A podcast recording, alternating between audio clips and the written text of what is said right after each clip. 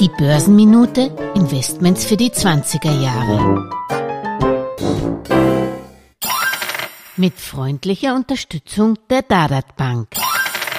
Ein Investmentprofi meinte einmal, nach seinem Geheimrezept der Geldanlage gefragt, ich kaufe ausschließlich jeden ersten Dienstag im Monat Aktien.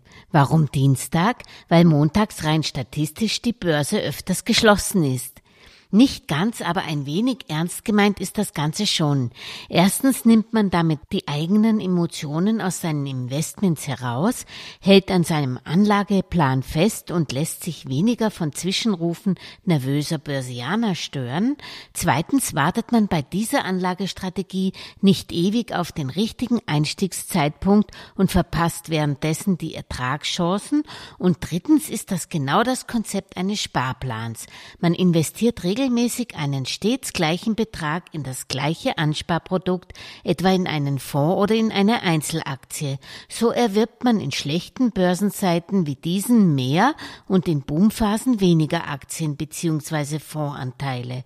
So profitiert man von durchschnittlich günstigeren Preisen vom sogenannten Cost-Average-Effekt. Der ist übrigens umso größer, je mehr das gewählte Anlageprodukt schwankt. Das heißt, mit einem Sparplan kann man sich auch mit geringen Ersparnissen in volatilere Einzelaktien oder auch in spezifische Themenfonds vorwagen, die im Unternehmen mit ähnlichen Geschäftsmodellen investieren und damit mehr Risiko bergen.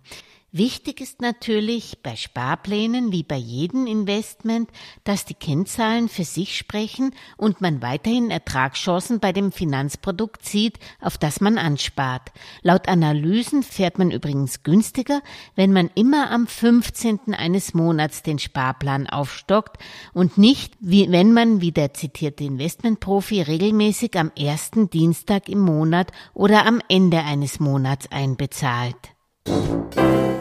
Alles Gesagte ist nur die persönliche Meinung von Julia Kistner und daher keine Anlageempfehlung und keine Rechts- und Steuerberatung. Für Verluste, die aufgrund von getroffenen Aussagen entstehen, übernimmt die Autorin Julia Kistner keine Haftung.